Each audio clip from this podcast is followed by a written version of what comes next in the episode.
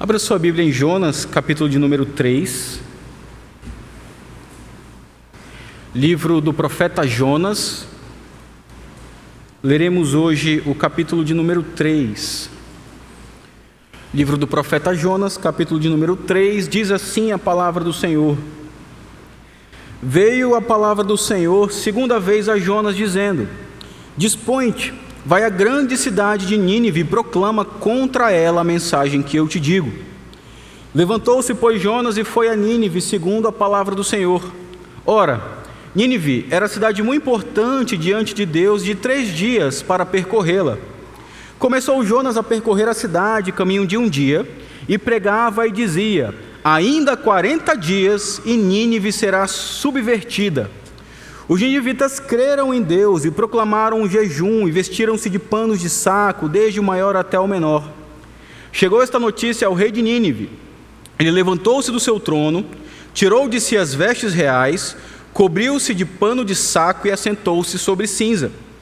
E fez-se proclamar e divulgar em Nínive, por mandado do rei e seus grandes, nem homens, nem animais, nem bois, nem ovelhas, provem coisa alguma, nem os levem ao pasto, nem bebam água, mas sejam cobertos de pano de saco, tanto os homens como os animais, e clamarão fortemente a Deus, e se converterão cada um do seu mau caminho e da violência que há nas suas mãos.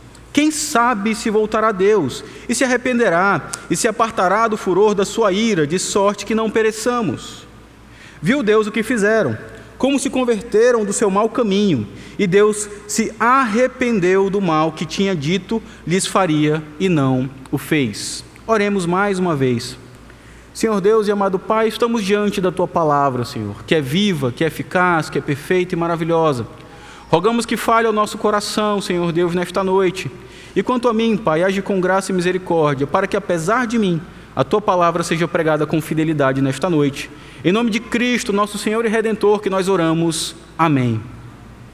Meus irmãos, na história da igreja há vários momentos muito bonitos em que há um grande avivamento, ou então é, um momento em que há várias conversões no mesmo contexto ou em um período muito curto. Por exemplo, se você ver sua Bíblia, lá em Atos, capítulo de número 3, você pode observar ali o apóstolo Pedro pregando a palavra no templo. E então, o testemunho das Escrituras, lá em Atos, capítulo 4, a pregação está em Atos 3, mas o testemunho de Atos, capítulo 4, versículo 4, fala que quase 5 mil homens se converteram com base naquele único sermão do apóstolo Pedro. E é interessante que são 5 mil homens. Aqui não é contado, por exemplo, crianças, mulheres. Então são, de fato, milhares e milhares de pessoas que se convertem com o único sermão do Senhor, com o único sermão do apóstolo do Senhor. Mas além disso, meus irmãos, na história há outros paralelos também. Há outros momentos em que vemos de fato, vários e vários irmãos, num decurso de semanas, ou meses, ou até mesmo um período curto de anos, em que o evangelho ele progride, ele avança. Por exemplo, a reforma protestante, ou por exemplo, o movimento puritano. Mas algo que eu gostaria de destacar para os irmãos é um sermão em específico de um pregador chamado Jonathan Edwards. E em 8 de julho de 1741, com base em Deuteronômio 32, versículo 35, ele prega um sermão muito famoso, que eu creio que a maioria dos queridos aqui já ouviram algo sobre ele, chamado Pecadores nas mãos de um Deus irado. E o versículo base para, esse, para essa pregação é o seguinte: Deuteronômio 32, 35 diz: A mim me pertence a vingança, a retribuição a seu tempo, quando resvelar o seu pé, porque o dia da sua calamidade está próximo e o seu destino se apressa em chegar. E então, irmãos, com base nesse versículo, com base neste contexto, o pregador ali, Jonathan Edwards, ele profere algumas palavras muito duras à sua audiência numa cidadezinha lá nos Estados Unidos. Ele vai falar algo como: era Deus que segurava aquela audiência sobre o abismo do inferno Assim como alguém segura uma aranha ou algum outro inseto abominável sobre um fogo, e não era nada senão a mão de Deus que segurava aquelas pessoas para não caírem no fogo do inferno. Além disso, Jonathan Edwards ainda fala: o fato de que você se levantou nesta manhã e que você está sentado aqui na casa de Deus, ó pecador, é somente pela misericórdia de Deus. Ele continua ainda dizendo no seu sermão: considere o terrível perigo em que você está. Você está pendurado em um fio muito fino e frágil, e as chamas da ira divina estão ao seu redor, prontas a cada momento a queimá-lo totalmente. E você não tem nada em que possa se segurar para salvar a si mesmo, nada que possa fazer para levar Deus a poupá-lo por mais um momento sequer. Esse era o sermão de Jonathan Edwards. E é interessante que ele prega mais ou menos a metade do seu sermão. Há um outro momento que ele vai falar também sobre a graça de Deus, mas pela graça do próprio Senhor e pela atuação do seu espírito, Jonathan Edwards não consegue finalizar aquele sermão. O testemunho histórico é que as pessoas, aquela audiência, algumas dezenas de pessoas, ao ouvirem aquele sermão, eles começam a bradar e dizer algo como: O que farei para ser salvo? Eu estou indo para o inferno. O que eu farei por Cristo? O que Cristo pode fazer para me resgatar e me salvar? E aquelas pessoas choravam, se jogavam aos prantos no chão, alguns deles se abraçavam nas colunas daquele auditório. E esse é o testemunho sobre este pequenino sermão e este movimento de avivamento do Senhor, chamado, ou com esse sermão chamado Pecadores nas mãos de um Deus irado. E meus irmãos, por que me veio à memória este sermão?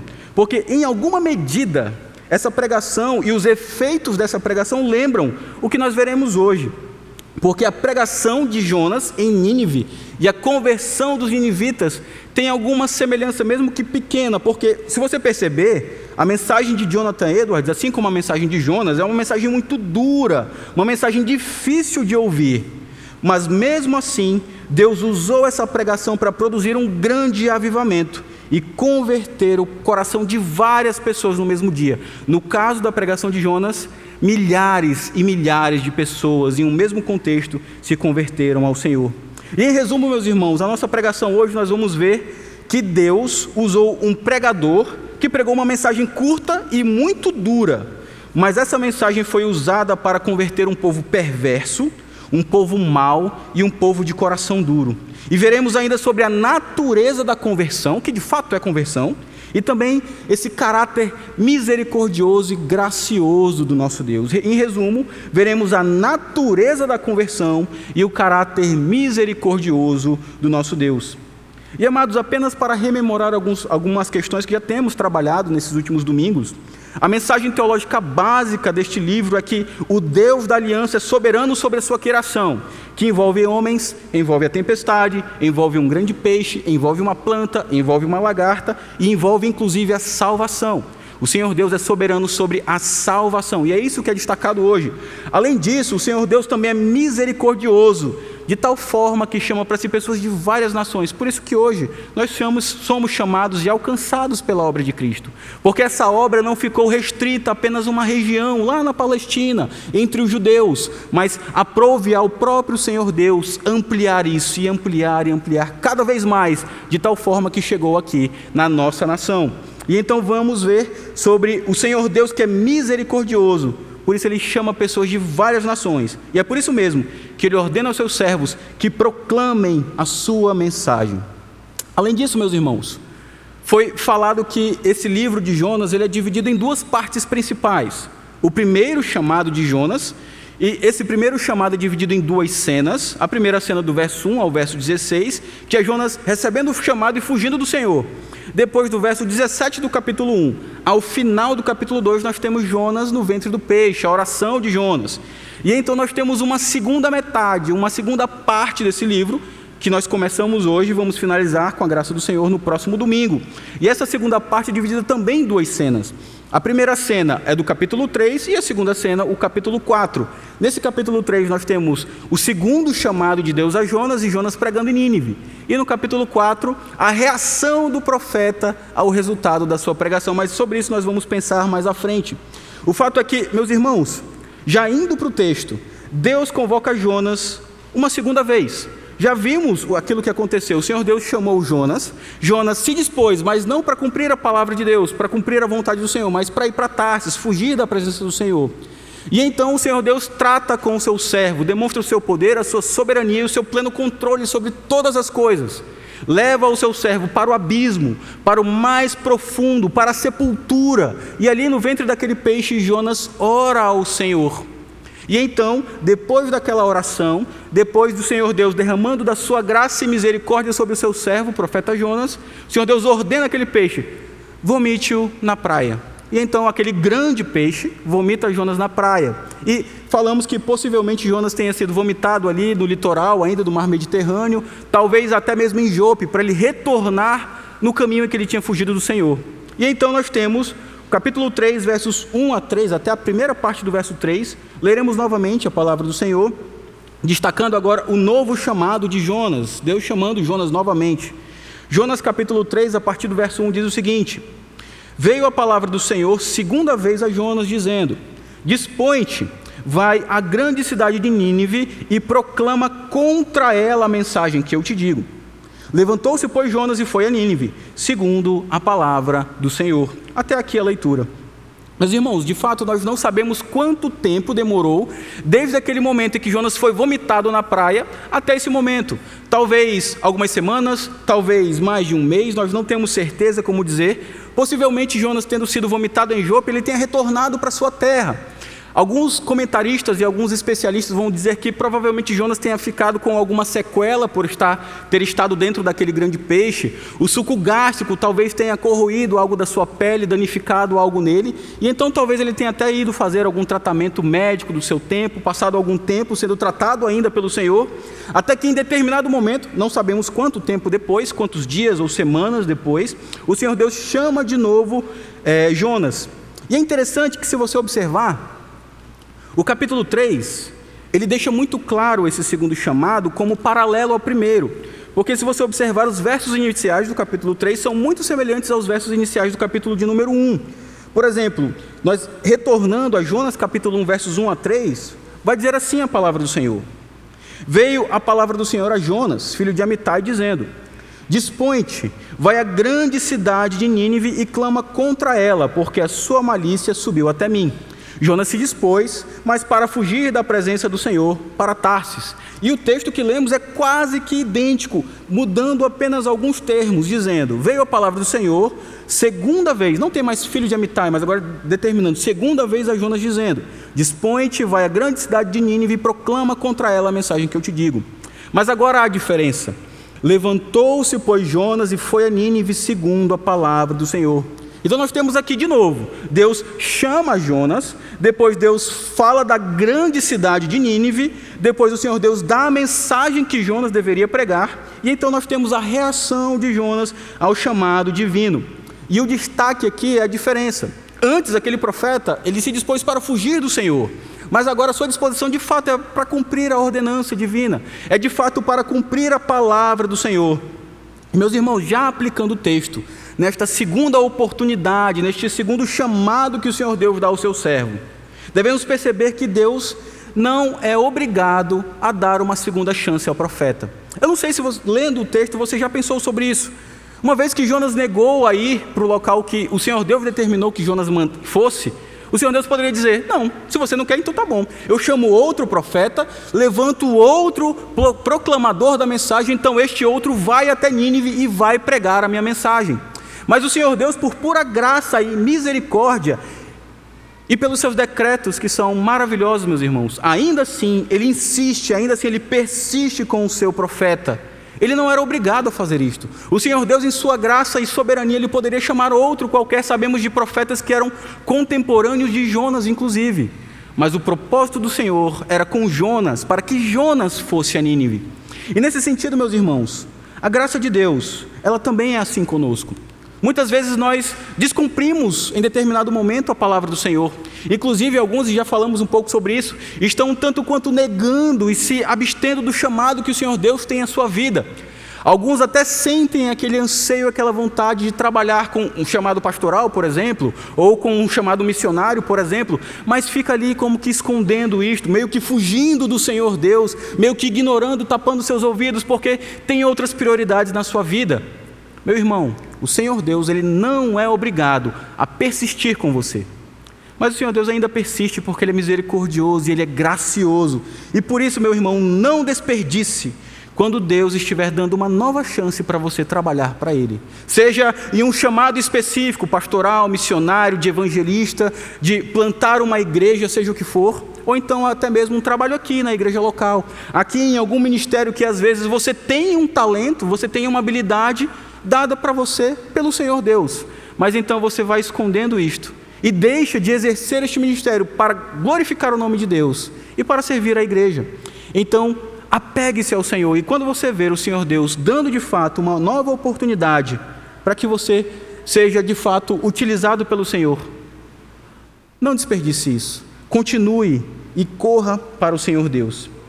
Mas além disso, meus amados, nós temos um outro termo aqui nesse texto que é muito interessante.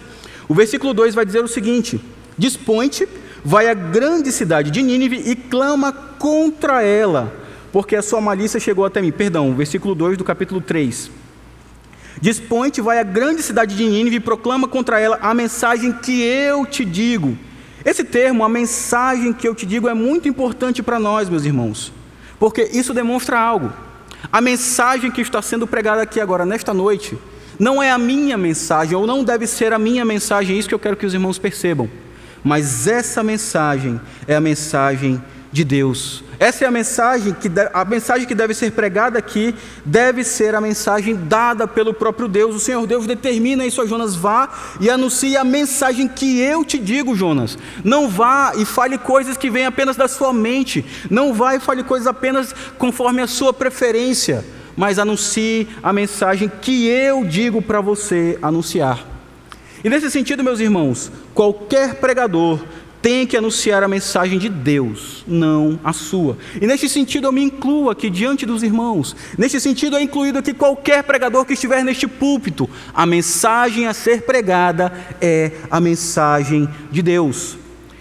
Mas isso não é aplicado apenas àqueles que anunciam aqui, pastor, seminarista, mas essa aplicação também é mais ampla, meus irmãos. E você pode pensar sobre isto. Por exemplo, se aqui no nosso meio algum irmão, presbítero, diácono, ou não oficial, mas outro qualquer, que anuncia a palavra, seja, por exemplo, dando uma aula na escola bíblica dominical, o que, que você deve fazer? Anunciar não a sua mensagem, mas a mensagem do Senhor. Então, se você, querido irmão, querido irmão, professor de escola bíblica, seja das classes menores de dois, três aninhos, um aninho, quatro anos, ou então aqueles que são professores dos adultos, dos jovens, dos catecúmenos, a mensagem a ser anunciada é a mensagem do Senhor. Ou então você que dá um, um devocional aqui na nossa reunião de oração, ou então que dá alguma assistência a uma de nossas congregações, lembre-se, a mensagem a ser anunciada é a mensagem do Senhor. Mas essa aplicação ela não vai apenas àqueles que anunciam, mas ela vai também àqueles que recebem este anúncio. Lembre-se, por exemplo, que quando você ouve a palavra de Deus, você deve ser como um irmão bereano, aquele que vai examinar nas Escrituras se essa palavra está de fato conferindo com a palavra de Deus. Então, meu amado irmão, minha amada irmã, se você não anuncia a palavra numa aula, em um devocional, mas você ouve a palavra num devocional, no sermão do culto solene. Meu irmão, confira se esta palavra de fato é fiel às Sagradas Escrituras. Esteja com sua mente atenta e não disperso, pensando em outras coisas.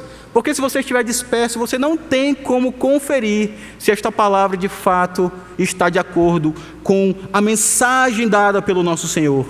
Então, meus irmãos, toda vez que estivermos diante da palavra de Deus, diante do anúncio da palavra de Deus, devemos estar atentos e conferir se o que está sendo dito está de conforme com as Sagradas Escrituras. Mas além disso, nós precisamos destacar também sobre a pregação em si de Jonas. Jonas capítulo 3, a segunda metade do versículo 3 e versículo 4 dizem o seguinte: Ora, Nínive era cidade muito importante diante de Deus e de três dias para percorrê-la. Começou Jonas a percorrer a cidade a caminho de um dia e pregava e dizia: Ainda 40 dias e Nínive será subvertida. Essa afirmação aqui de Nínive ser uma cidade importante diante de Deus destaca, por exemplo, que Nínive era uma cidade grande, Nínive era uma cidade populosa, Nínive era uma cidade bastante estruturada. Se você fizer algumas pesquisas, você pode observar várias informações, por exemplo, quanto à muralha que Nínive tinha, que era uma muralha bem grande, bonita, inclusive caberia três carros de guerra percorrendo lado a lado sobre aquela muralha, ou seja, era uma muralha de fato bem resistente. Existiam grandes aquedutos, existiam grandes açudes, existia uma biblioteca bem importante e bem grande ali com vários, vários registros, várias tábuas. Mas não é nesse sentido apenas que a palavra vai destacar a grandeza dessa cidade. Ela vai destacar inclusive a sua geografia, por exemplo, falando sobre o seu tamanho. Ela vai ter ser três dias para que então o profeta percorra aquela cidade. E isso vai dizer algo não exatamente sobre o seu tamanho, porque dentro das muralhas era algo como que de 12 quilômetros a circunferência dessa cidade.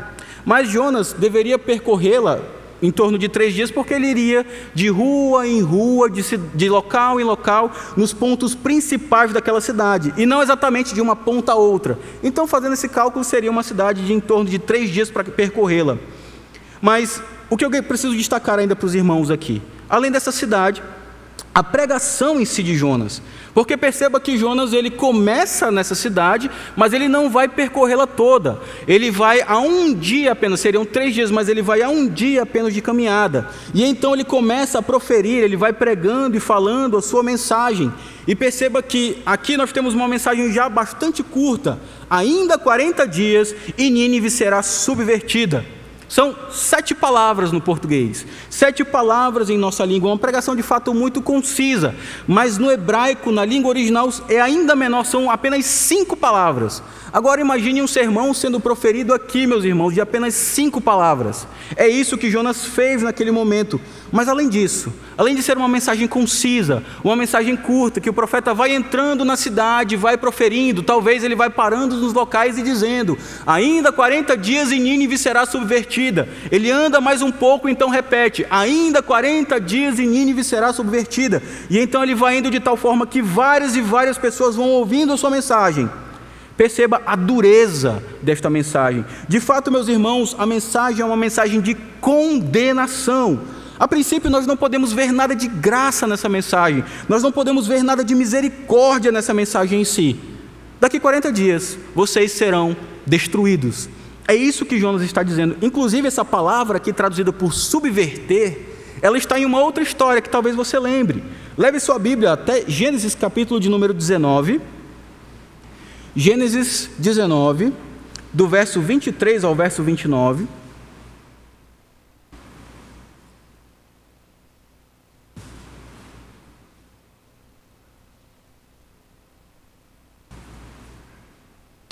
Gênesis 19, do verso 23 ao verso 29, diz assim a palavra do Senhor: Saía o sol sobre a terra quando Ló entrou em Zoar então fez o Senhor chover enxofre e fogo da parte do Senhor sobre Sodoma e Gomorra, e subverteu aquelas cidades, e toda a campina, e todos os moradores das cidades, e o que nascia na terra. Versículo 27.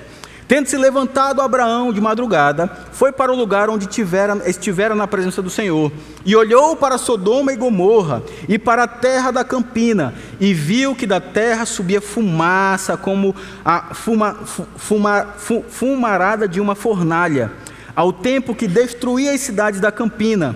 Lembrou-se Deus de Abraão e tirou Ló do meio das ruínas, quando subverteu as cidades em que Ló habitara. Meus irmãos, o que talvez estivesse na mente de Jonas enquanto estava proclamando aquela mensagem era: eu vou ver algo que aconteceu como, como algo que aconteceu com Sodoma e Gomorra. O Senhor Deus vai de fato destruir, destroçar essas, essa cidade aqui, vai destroçar Nínive. Essas pessoas vão ser de fato destruídas e queimadas pelo Senhor. Isso está dentro deste termo subverter. Será uma destruição total, assim como aconteceu com Sodoma e Gomorra. Talvez isso estivesse na mente daquele profeta. Mas perceba a dureza dessas, dessa mensagem, meus irmãos. A mensagem proferida por Jonas. E aí eu pergunto para você: como lidar com uma mensagem como essa? Como lidar com uma mensagem anunciada que é tão somente sobre destruição, sobre inferno, sobre subversão? Vocês serão subvertidos, vocês serão destruídos pelo Senhor. Como lidar com a palavra de Deus quando ela é impopular, por exemplo? Ou então, como lidar com a impopularidade do Evangelho de Cristo? Porque perceba que hoje Muitos abrem mão da lei de Deus e do que Cristo requer na Sua palavra e tentam de alguma forma atenuar ou aliviar o conteúdo do Evangelho e têm a intenção de tornar a palavra de Deus um pouco mais agradável. Isso é muito comum no nosso meio, há tantas igrejas, inclusive no Brasil, inclusive aqui na nossa cidade, que estão tentando aliviar a mensagem do Evangelho. Não confrontam, por exemplo, o pecado, não falam, por exemplo, sobre inferno, sobre a ira do próprio Deus. Mas perceba lá em Mateus capítulo 10, versículo 34 a 39, o próprio Senhor Jesus tem palavras duras de, na sua proclamação. O Senhor Jesus fala assim, Mateus capítulo 10, a partir do verso 34. Não penseis que vim trazer a paz à terra. Não vim trazer paz, mas espada. Pois vim causar divisão entre o homem e seu pai, entre a filha e sua mãe, e entre a nora e sua sogra. Assim, os inimigos do homem serão os da sua própria casa. Ouça com atenção a mensagem de Cristo. Quem ama seu pai ou sua mãe mais do que a mim não é digno de mim.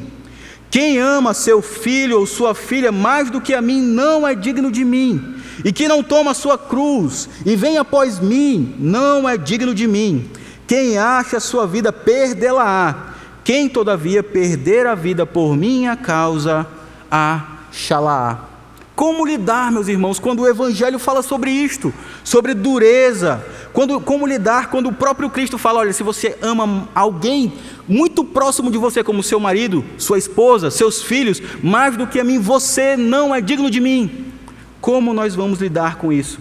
Porque nós precisamos reconhecer, meus irmãos, que há assim doçura no Evangelho, assim algo que nós ouvimos que agrada aos nossos ouvidos. Por exemplo, quando Cristo diz em Mateus capítulo 11, versículo 28 a 30: Vinde a mim todos os que estão cansados e sobrecarregados, e eu vos aliviarei.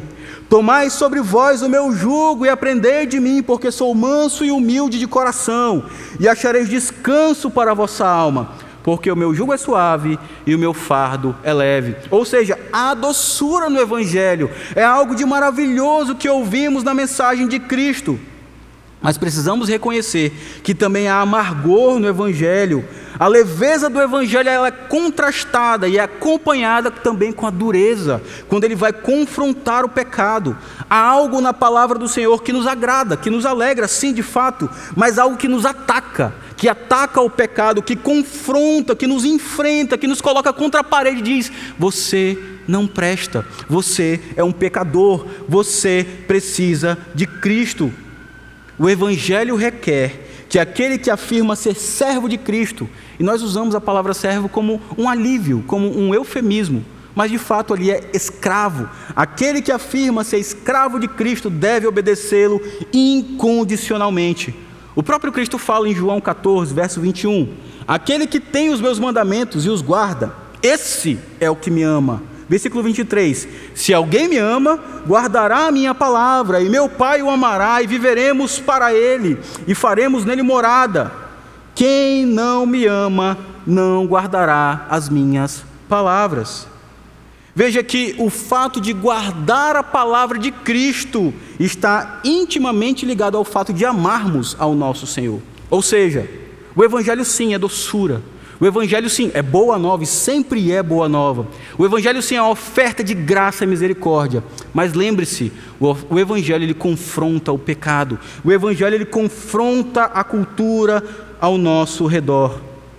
E o que dizer sobre isso, meus irmãos? Nós não cremos no Evangelho que é banal num evangelho que é tolo, num evangelho que vem de uma graça barata, então que você diz assim: ah, agora eu sou de Cristo e agora eu posso viver do jeito que eu quero, porque tudo é graça. E já que tudo é graça, então eu peco, faço o que eu quero, então depois eu vou ao Senhor e peço perdão. Eu vou com o pastor e converso com ele, peço perdão, vou com o presbítero, seja o que for. Meus irmãos, se você pensa que evangelho é algo semelhante a isso, Preciso dizer para você que você está redondamente enganado. Na verdade, o Evangelho exige mudança de vida. Não uma vida, uma mudança baseada em algo meritório, é claro. Mas o Evangelho, ele exige mudança de vida. Nós precisamos sim viver em novidade de vida. É isso que nos diz a palavra do Senhor. Mas além disso, meus irmãos, além de pensar sobre essa no... segunda oportunidade a Jonas, e além de pensar sobre a própria mensagem pregada por este servo, nós precisamos ver um pouco sobre o arrependimento dos ninivitas. E agora, dos versos 5 a 9, nós vamos ver isto, mas lendo primeiramente o verso 5 que diz: Os ninivitas creram em Deus e proclamaram um jejum, e vestiram-se de panos de saco, desde o maior até o menor. É interessante que os ninivitas creem nessa mensagem, curta, dura, terrível, Jonas ele começa a pregar naquela cidade e provavelmente ele começa ali anunciando, as pessoas vão ouvindo e então vão dizendo umas às outras: Olha, tem um hebreu meio loucão aí que está pregando, está indo de ponta a ponta, está dizendo: Olha, daqui 40 dias vocês vão ser destruídos. E eu ouvi falar ainda que esse hebreu é aquele que ficou três dias no ventre do peixe e está vivo ainda. O que será que, o que, será que vai acontecer conosco? Aqueles homens e aquelas mulheres daquela cidade começam a ouvir aquela mensagem e ela se espalha rapidamente, porque é apenas a distância de um único dia. Ele não chega de ponta a ponta à cidade, mas ainda assim a mensagem vai sendo espalhada. Toda a cidade sabia que tinha ali um hebreu falando sobre o seu Deus, que estava dizendo: Vocês serão destruídos. E essa afirmação, e é muito interessante isso, de que os ninivitas creram em Deus, ela não diz apenas que eles entenderam a mensagem, diz Deve ser verdade essa mensagem, mas que eles depositaram a sua confiança em Deus, depositaram a sua confiança naquele Deus que estava proferindo aquela mensagem. É algo muito mais profundo. E meu irmão, como isso é impressionante, porque é uma mensagem curta, é uma mensagem dura, proferida para um povo mau, um povo idólatra, um povo terrível, um povo violento, mas ainda assim é uma mensagem que salva aquelas pessoas. Ainda assim é uma mensagem que transforma aquelas pessoas.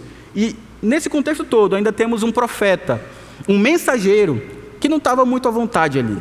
Já vimos que ele já fugiu do Senhor uma, uma, primeira vez. E agora ele está pregando, talvez meio com pressa, talvez esperando ver a destruição daquelas pessoas. Eu não vejo a hora de ver o fogo descendo do céu e esse povo todo queimando na minha frente.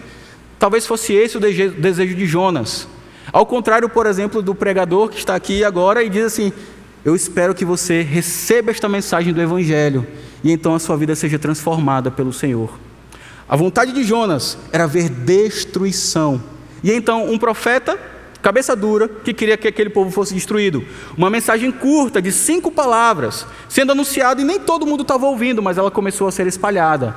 E uma mensagem dura, uma mensagem de condenação, uma mensagem de destruição. Mas ainda assim, esses três fatores foram utilizados pelo Senhor Deus para converter uma cidade inteira, milhares e milhares e milhares de pessoas. E, meus irmãos, isso tudo pela ação direta do Espírito Santo, Espírito de Deus, Espírito de Cristo. Aquelas pessoas então creem na mensagem do Evangelho pregada ali. Isso de fato nos causa espanto. Isso de fato nos deixa estupefatos com a mensagem do Senhor, que diz como que esse povo ainda crê em Deus diante de todas as circunstâncias, como que essas pessoas creem no Senhor, porque lembrando, era um povo mau, um povo idólatra, um povo perverso, mas ainda assim eles depositam a sua, a sua, a sua fé na mensagem de Deus. E como que isso acontece? Por que que isso acontece? Por meio de que que isso acontece? Efésios capítulo 2, versos 8 e 9 conhecidos pelos irmãos, nos lembram sobre isto. Porque pela graça sois salvos, mediante a fé. E isto, a fé, não vem de vós, é dom de Deus, não de obras, para que ninguém se glorie. Meus irmãos, é tão somente Deus, por meio do seu Espírito, que aplica a obra de Cristo na vida daquelas pessoas, para que então eles sejam convertidos. Isso nos consola o coração, isso nos conforta o coração. Porque, meus irmãos, a mensagem aqui pregada não é minha, mas de Deus. E os resultados desta mensagem não são meus, mas também do próprio Deus. A mensagem ela cumpre o seu objetivo, seja para condenação, seja para livramento e para transformação de vidas. Mas a mensagem do Deus, de Deus pregada com fidelidade ela cumpre o seu propósito. Isso é de extremo consolo para todos nós, meus irmãos, porque não depende de nós. Mesmo maus, mesmo idólatras, mesmo perversos, o Senhor nos alcançou, porque outrora éramos como os ninivitas, perversos idólatras, mas o Senhor Deus veio e nos alcançou com graça e misericórdia. Mas um outro aspecto também, meus irmãos, é que essa mensagem pregada e o resultado por ela obtido mostram que o Senhor Deus é soberano, até mesmo sobre a salvação. Isso às vezes gera dúvida na mente de algumas pessoas. O Senhor Deus é soberano sobre a salvação, e onde fica o livre-arbítrio?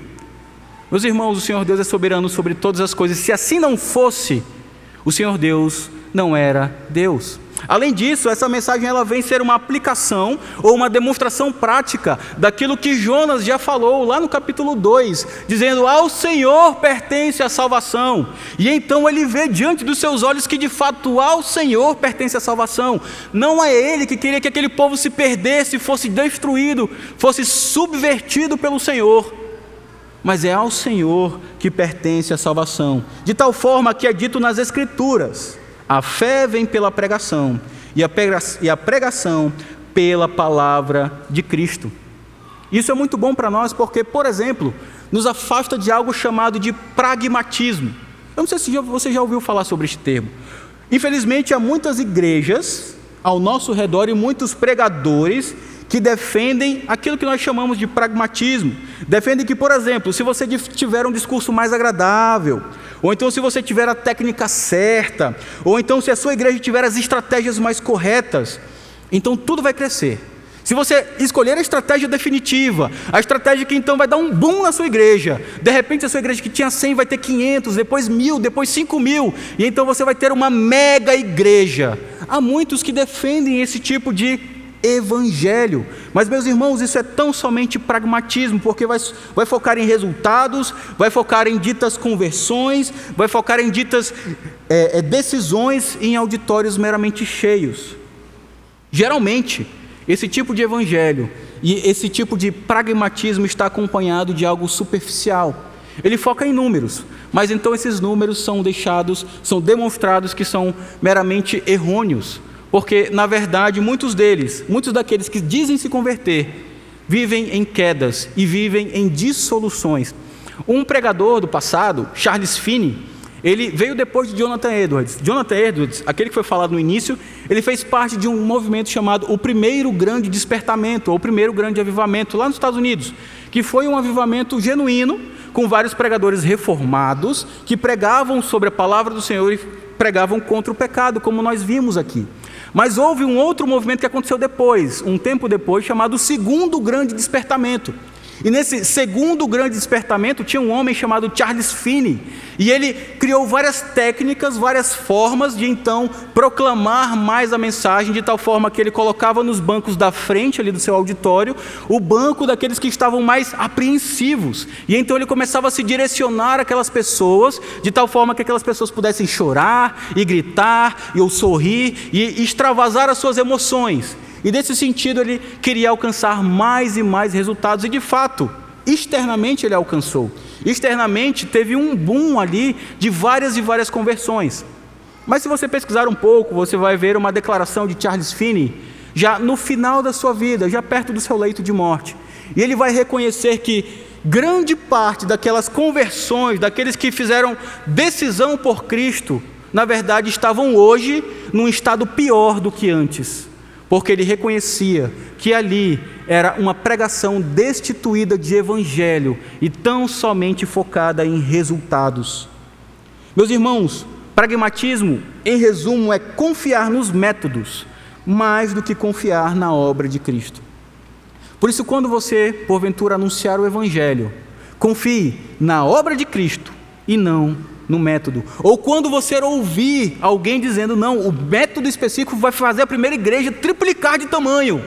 Não confie nesses métodos, confie na obra de Cristo, porque a própria palavra de Deus dá testemunho sobre isso. Romanos capítulo 1, versículo 16. Pois não me envergonho do evangelho, porque é o poder de Deus para a salvação de todo aquele que crê. O que que é o poder de Deus para a salvação, meu irmão? Não é uma técnica, não é uma forma, não é uma prática, mas é o Evangelho, que é o poder de Deus para a salvação de todo aquele que crê. Mas além disso, além de analisar esses detalhes, precisamos ver algo também sobre essa demonstração de arrependimento dos ninivitas, porque de fato ela é bastante interessante. Já lemos verso 5, agora dos versos 6 a 9, dizem o seguinte: Jonas capítulo 3, versos 6 a 9. Chegou esta notícia ao rei de Nínive. Ele levantou-se do seu trono, tirou de si as vestes reais, cobriu-se de pano de saco e assentou-se sobre cinza. E fez-se proclamar e divulgar em Nínive, por mandado do rei e seus grandes, nem homens, nem animais, nem bois, nem ovelhas, provem coisa alguma, nem os levem ao pasto, nem bebam água, mas sejam cobertos de pano de saco, tanto os homens quanto os animais, e clamarão fortemente a Deus, e se converterão cada um do seu mau caminho e da violência que há nas suas mãos. Quem sabe se voltará a Deus e se arrependerá e se apartará do furor da sua ira, de sorte que não pereçamos. É interessante que a reação das pessoas daquela cidade foi de um grande e profundo arrependimento. E aqui nós começamos a caminhar para vermos sobre a natureza disto, sobre a natureza do arrependimento, sobre a natureza da verdadeira conversão. Todos os habitantes, do maior ao menor, até mesmo o governante, aquele que estava no maior escalão, no posto mais alto daquela cidade, creram no Senhor Deus. Jonas, certamente ele não foi diretamente ao rei, ele começou caminhando e pregando, mas a mensagem chegou ao rei. Todo mundo se convertendo, e então aquele rei observa isto, observa o profundo arrependimento e as ações daquelas pessoas que estavam se vestindo de panos de saco, sentando sobre cinzas e estavam de, declarando um jejum ao Senhor. E então ele também é alcançado pela palavra de Deus. E perceba aqui que a reação de arrependimento desse rei ela é destacada de uma forma que há um comparativo aqui. Há quatro termos que vão fazer um desenvolvimento desse arrependimento. Primeiramente, ele está sentado no trono. E ele tem vestes reais, ou seja, ele está num local de fato de prestígio, ele está sentado num local bonito, ele está no trono, ele está num local que demonstra o seu poder. Além disso, ele veste vestimentas reais. Ele tem uma roupa bonita, de um tecido especial. Ele tem uma roupa que o destaca das outras pessoas. Ele tem uma vestimenta que demonstra o seu poder, a sua glória, a sua majestade sobre aquelas pessoas. Mas ele levanta-se do seu trono e ele tira suas vestes reais. E então há o contraste, o exato oposto aqui. Ele se cobre não mais de vestes reais, mas agora de panos de saco. E além disso, ele se assenta sobre cinzas. Aquele que estava antes vestido com toda a opulência, com toda a beleza, com tecidos especiais, com cores definidas, com toda a sua majestade sendo demonstrada, agora está com panos de saco. Aquele que estava sentado sobre um trono, agora está sobre cinzas, demonstrando a sua humilhação. E meus irmãos, essas três práticas aqui, jejum, assentar-se sobre cinzas e estar vestido ou coberto sobre panos de saco, elas demonstram humilhação, remorso, tristeza, submissão. Esse jejum, inclusive, vai demonstrar muitas vezes um luto muito grande. As pessoas estavam enlutadas, você pode ver em alguns momentos, inclusive o rei Davi, quando o seu filho morre, o seu, o seu filho falece, ele declara um jejum, ele não vai comer, até que ele sabe que de fato aquele bebezinho havia falecido. E então ele volta a se alimentar. Era um pesar, era um momento de expressão de luto, de remorso. Assentar-se sobre cinzas, você vai lembrar, por exemplo, da história de Jó, aquele que estava ali com aqueles cacos, como que coçando as suas feridas tão terríveis no corpo, assentado sobre cinzas, num estado de profunda humilhação. E o pano de saco, ele vai demonstrar também tristeza, humilhação e submissão. E nesse sentido, esses sacos aqui eram um tecido grosseiro, feito de, de pelos de animais, que de fato eram utilizados para uma série de coisas, e não necessariamente para vestimenta. Eles eram utilizados, por exemplo, para pegar e juntar vários cereais e fazer aqueles grandes sacos de cereal, ou então para limpeza do, do, dos, dos locais das habitações e para outras coisas tantas, mas não para vestimenta. Quando eles eram utilizados, é para dizer assim: nada do que eu tenho presta, então eu preciso estar da forma mais humilhada e pobre e terrível que eu possa transparecer. E então aquela pessoa coloca sobre si panos de saco. Mas é interessante que o texto vai demonstrar para nós que não somente as pessoas, mas até mesmo os animais têm que fazer parte dessa demonstração externa de arrependimento. Não somente as pessoas daquela cidade, mas até os animais devem fazer parte desta contrição. Sejam cobertos de pano de saco tanto os homens como os animais, como diz o verso 8, e clamarão fortemente a Deus e se converterão cada um do seu mau caminho e da violência que é nas suas mãos. No decreto do rei, ele como que dá uma legitimidade àquilo que estava acontecendo na cidade. O versículo 5 já falou para nós que os ninivitas creram e que eles já estavam num jejum, já estavam vestidos de pano de saco. Então, quando essa notícia chega ao rei, ele de fato demonstra isso, colocando um decreto: Eu, com os meus grandes, declaro agora: ninguém vai comer, todo mundo vai se vestir de pano de saco, nem os animais vão comer, nem eles vão beber, eles também vão ser cobertos de pano de saco. Todos nós estaremos humilhados diante deste Deus anunciado por Jonas. E é interessante que nesse decreto, já na parte final, verso 8 que lemos agora, e também no verso 9, tem alguns destaques interessantes. O final do verso 8 vai dizer: E clamarão fortemente a Deus, e se converterão, cada um do seu mau caminho e da violência que há nas suas mãos. Meus amados, esta, essas duas palavras aqui clamarão fortemente, ou este termo, clamar fortemente, é de fato gritar forte, é de fato bradar ao Senhor. O que o rei está dizendo aqui: gritem ao Deus dos céus, gritem ao Deus dos hebreus, quem sabe ele se apiedará de nós. E se convertam do mau caminho, converter-se aqui é retornar, é virar de direção. Todos nós vamos para um caminho de maldade, de violência, de perdição. Vamos mudar este caminho e seguir para outra direção. A direção deste Deus, a direção da lei deste Deus. Quem sabe, saindo da maldade e da violência que tanto temos em nosso meio, esse Deus se apiede de nós. Meus irmãos, algo aqui interessante também, que ele fala, ele reconhece que eles são maus e violentos. Nós devemos nos converter da nossa maldade e violência.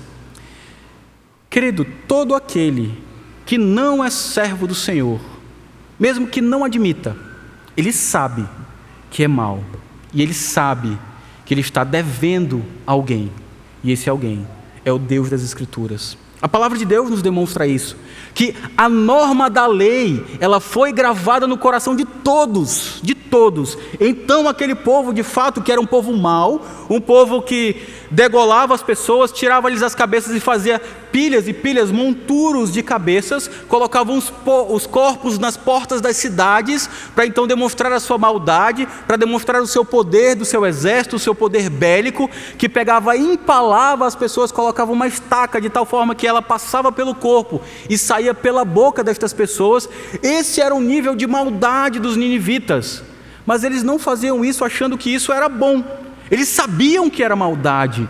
A norma da lei de Deus gravada no seu coração, sabia, nisso eles sabiam que estavam descumprindo algo, que o criador de todas as coisas, mesmo que isso sufocado pelo pecado, a norma da lei gravada no coração, como diz lá em Romanos, serve de testemunho para condenar todos aqueles que não são crentes no Senhor, mesmo aqueles que nunca ouviram a mensagem do evangelho mesmo aqueles das tribos mais longínquas, seja aqui no Brasil, seja em outro canto qualquer, lá na África, na Ásia, mesmo aqueles que nunca ouviram falar sobre a obra de Cristo, eles sabem, no fundo do seu coração, que são maus e que são violentos e que precisam abandonar essas atrocidades que cometem.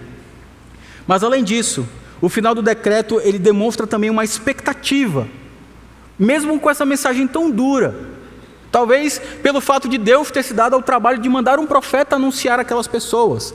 Eles têm aqui como que um fio de esperança, porque no verso 9 diz: Vamos fazer tudo isso.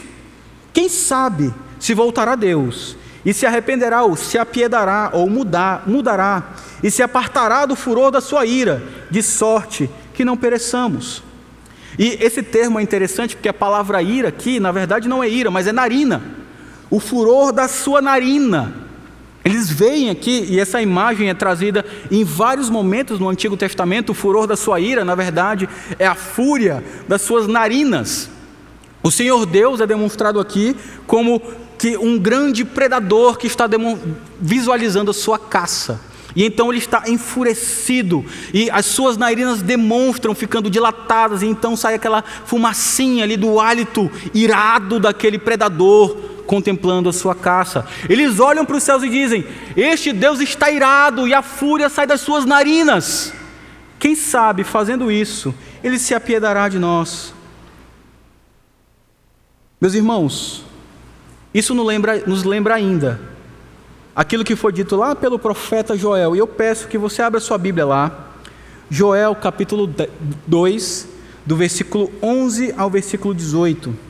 Livro do profeta Joel, capítulo 2, do verso 11 ao verso 18.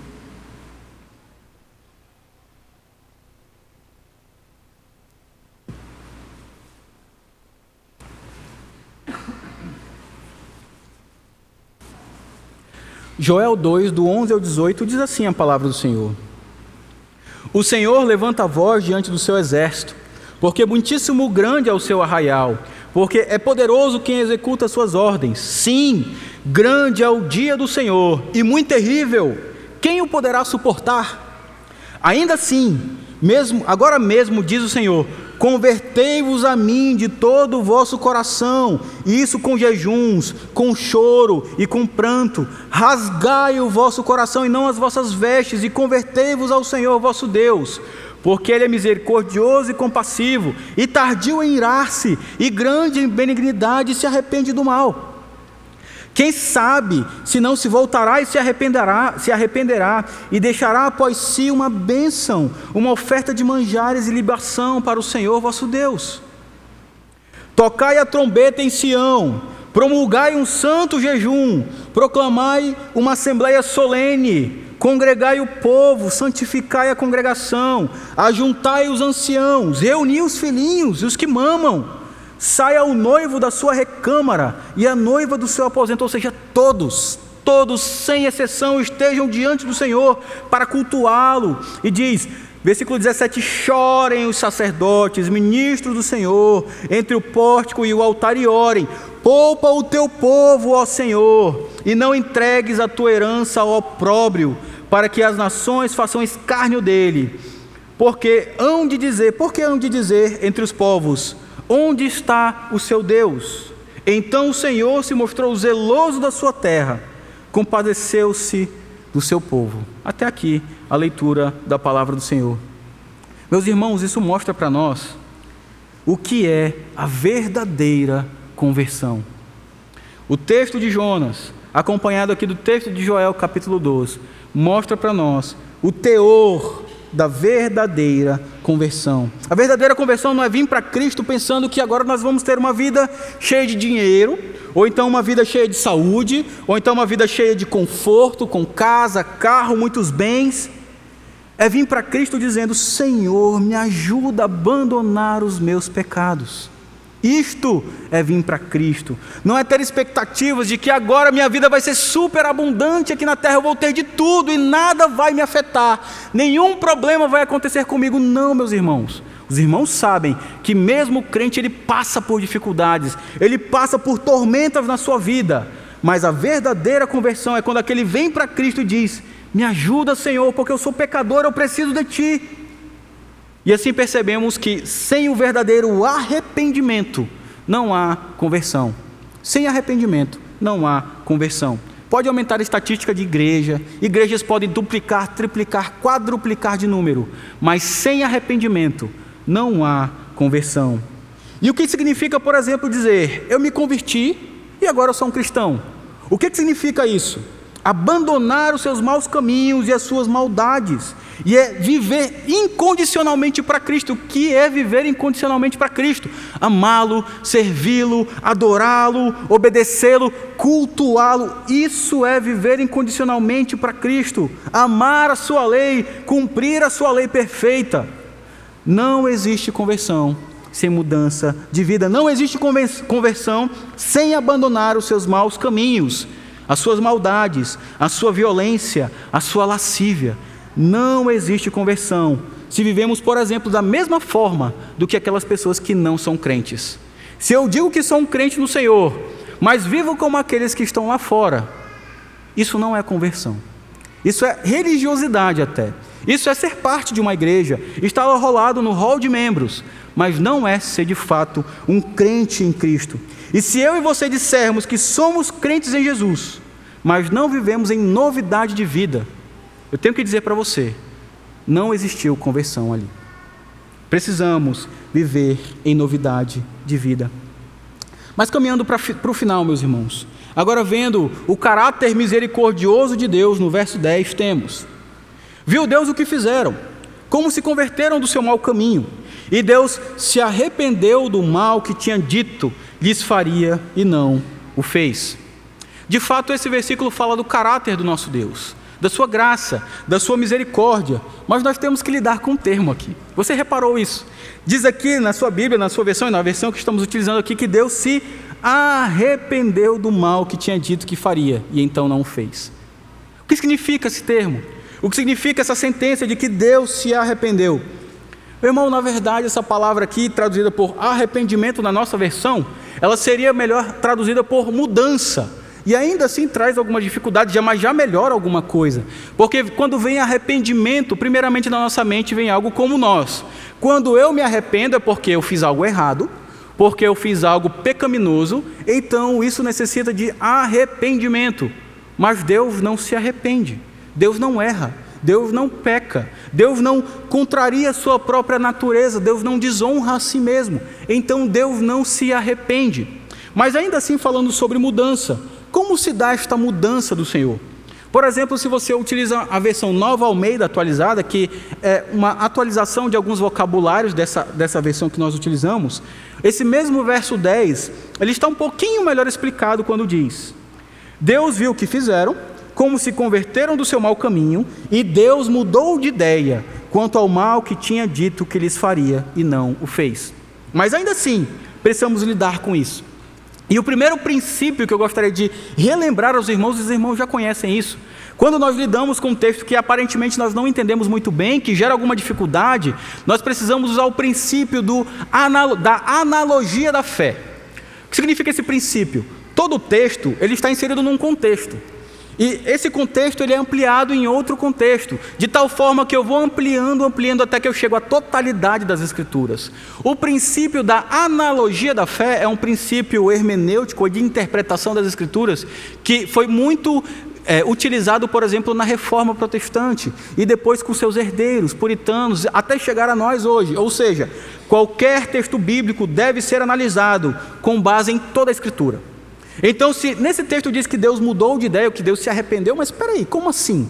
Outros textos que dizem que Deus, por exemplo, não se arrepende. E então eu vou a esses textos e vou me debruçar a eles e fazer o comparativo e então tentar chegar àquilo que o texto quer dizer. Por exemplo, aplicando esse princípio, se você vê lá em Números capítulo 23, versículo 19, vai dizer o seguinte: Deus não é homem para que minta, nem filho do homem para que se arrependa. Porventura, tendo ele prometido, não o fará? Ou tendo falado, não o cumprirá? A mesmo termo, mas agora com outro sentido, com uma outra aplicação. 1 Samuel 15, 29. Também a glória de Israel, falando sobre Deus, a glória de Israel não mente, nem se arrepende, porquanto não é homem para que se arrependa. Então o que temos aqui? Precisamos lidar com isso. E com um princípio das Escrituras, na verdade, um termo teológico, um dos atributos de Deus sobre a sua imutabilidade. Deus é imutável, ele não muda. Ele não é homem para que minta, nem filho do homem para que se arrependa. Tiago fala que em Deus não há variação de mudança, não há sombra de mudança. Deus ele é imutável. Então, como lidar com a imutabilidade de Deus e esta aparente mudança que temos aqui? Precisamos lembrar que em Deus não há mudança, tanto para pior quanto para melhor. Isso significa que Ele é imutável e por isso dizemos que Deus não se arrepende. Porque se eu mudo, hoje eu penso algo, mas amanhã eu penso diferente, esse meu pensamento ou ele vai ser melhor ou ele vai ser pior. Se eu tenho uma característica hoje e amanhã eu mudo esta característica, ela vai ser melhorada ou piorada. Se eu sou alguém que, por exemplo, é preguiçoso e amanhã eu tento ser menos preguiçoso, então eu vou melhorar. Mas se amanhã eu fico mais preguiçoso ainda, eu vou piorar. Se eu sou alguém trabalhador e amanhã eu deixo de ser trabalhador, então eu mudo, eu estou piorando. Mas se eu sou alguém trabalhador e amanhã eu continuo permanecendo como alguém que de fato busca suprir o pão da minha família, eu estou permanecendo ou melhorando. Mas em Deus não é assim. Leve sua Bíblia lá em Jeremias capítulo 18. Vamos ler do verso 5 ao verso 11 para então tentarmos fechar essa ideia de que Deus é imutável. Deus, em Deus não há variação de mudança. Mas há algo que aparentemente, ao nosso olhar, muda no Senhor.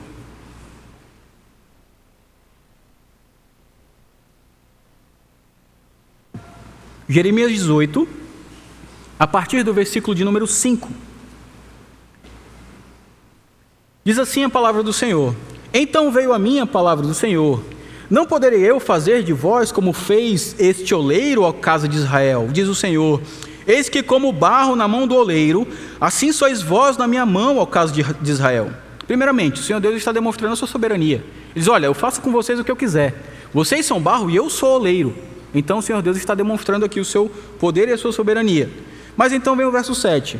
No momento em que eu falar acerca de uma nação ou de um reino para o arrancar, derribar ou destruir, se a tal nação se converter da maldade contra a qual eu falei, também eu me arrependerei, ou seja, mudarei do mal que pensava fazer-lhe. E no momento em que eu falar acerca de uma nação ou de um reino para o edificar e plantar, se ele fizer o que é mal perante mim e não der ouvidos à minha voz, então me arrependerei, ou seja, mudarei do bem que eu houvera dito lhes, lhes faria. Ora, pois, fala agora aos homens de Judá e aos moradores de Jerusalém, dizendo: Assim diz o Senhor: Eis que estou forjando o mal e formo um plano contra vós outros Convertei-vos, pois, agora, cada um do seu mal proceder, e emendai os vossos caminhos e as vossas ações. O que o Senhor Deus está demonstrando aqui, meus irmãos? Que esta palavra de mudança, na verdade, é um modo de Deus se adequar à linguagem humana. Porque o Senhor Deus já decretou desta forma. Lembramos, por exemplo, quando lemos lá em Efésios, a salvação ou a mudança no coração humano é produzida pelo próprio Senhor.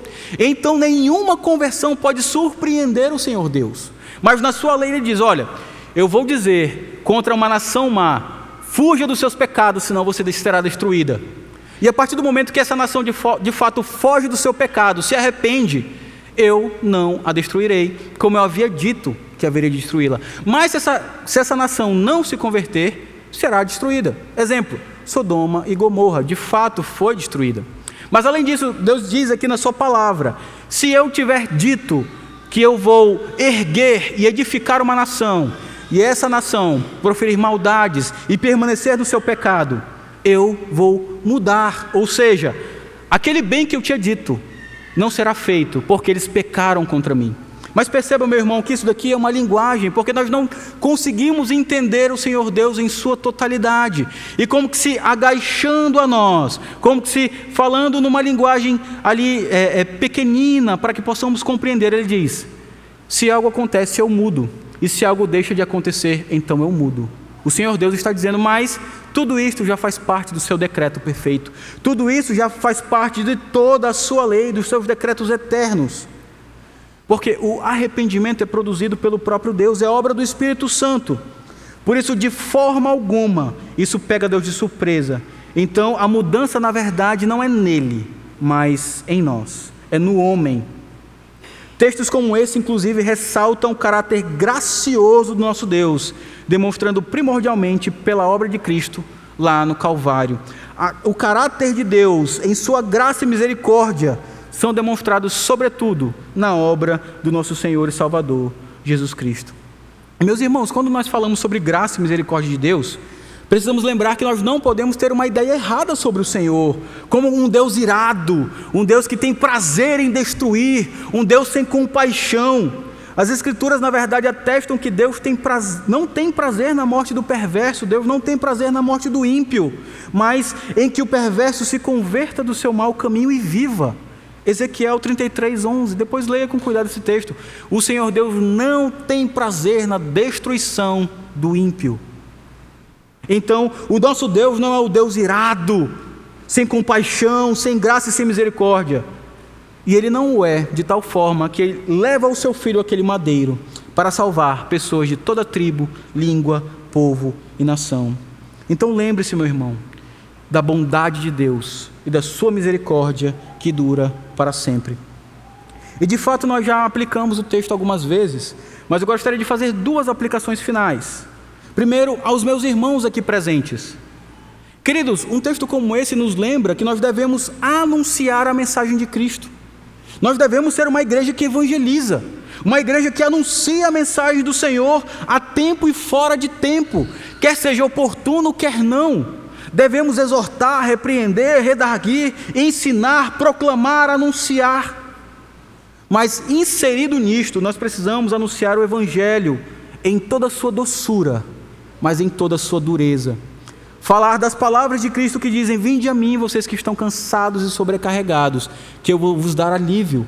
Meu fardo é leve, o meu jugo é suave. Mas falar também em confronto ao pecado, em confronto à nossa cultura. Devemos pregar e proclamar a verdade de Cristo, confrontando aqueles que estão ao nosso redor. Inclusive no contexto em que nós vivemos, hoje, em toda essa instabilidade que temos, a solução para o Brasil não é um governo conservador. Muito embora isso vá nos beneficiar, é claro. A solução para o Brasil não é um presidente conservador, muito embora isso vá trazer benefícios para nós como igreja do Senhor. A solução para a nossa nação é o evangelho de Cristo. Porque o evangelho é o poder de Deus para a salvação de todo aquele que nele crê. Então, meu irmão, evangelize, pregue a mensagem, anuncie a Cristo a todos os cantos.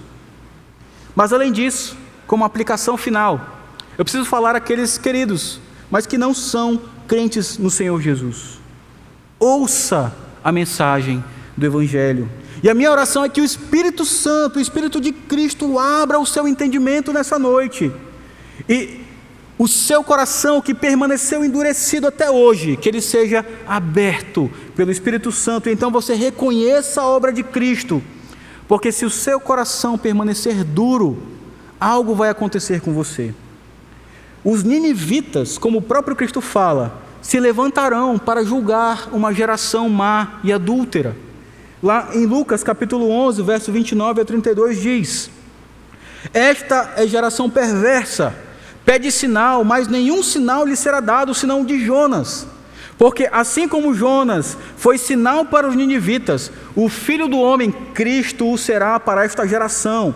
Ninivitas se levantarão no juízo contra esta geração e a condenarão, porque se arrependeram com a pregação de Jonas. E então Cristo termina: E eis aqui está quem é maior do que Jonas.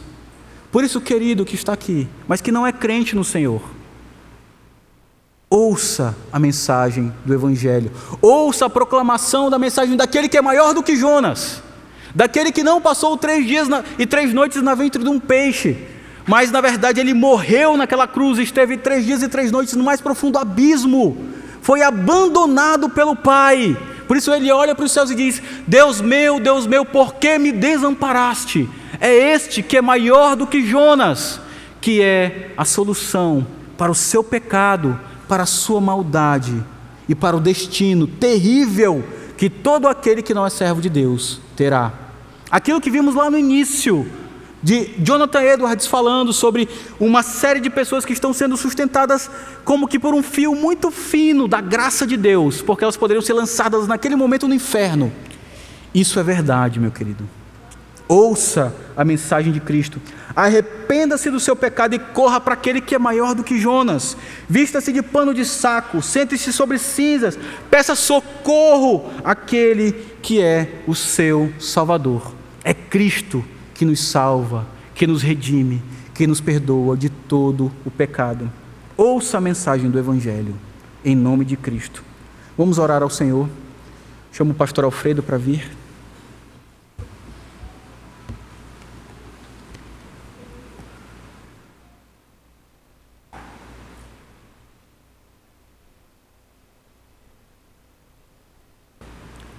Fiquemos de pé.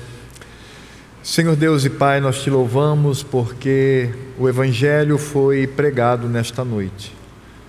Certamente a nossa oração é que ele venha encontrar ouvidos abertos pelo poder do Teu Espírito Santo.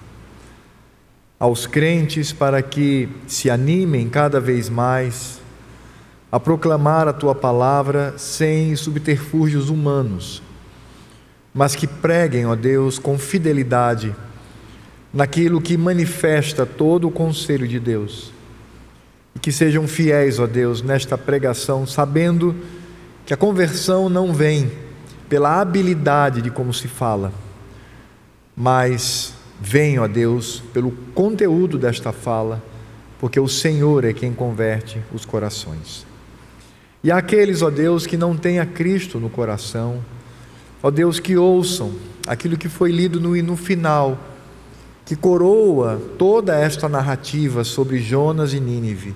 Nínive há de se levantar no juízo para condenar aquela geração que estava diante do Senhor, porque se arrependeram com a pregação de Jonas, mas aquela geração estava diante daquele que é muito maior do que Jonas. Ó Deus, que essa mensagem ela faça sentido ao coração de todos aqueles que não são do Senhor, que estão enganados, mas que de fato se arrependam do seu pecado e venham desfrutar da salvação em Cristo Jesus. E agora que a graça do Senhor Jesus, o amor de Deus Pai, a consolação e toda a obra do Espírito Santo estejam sobre nós aqui reunidos sobre todo o povo de Deus que se reuniu hoje no dia do Senhor para cultuá-lo até que ele venha. Maranata, vem, Senhor Jesus. Amém.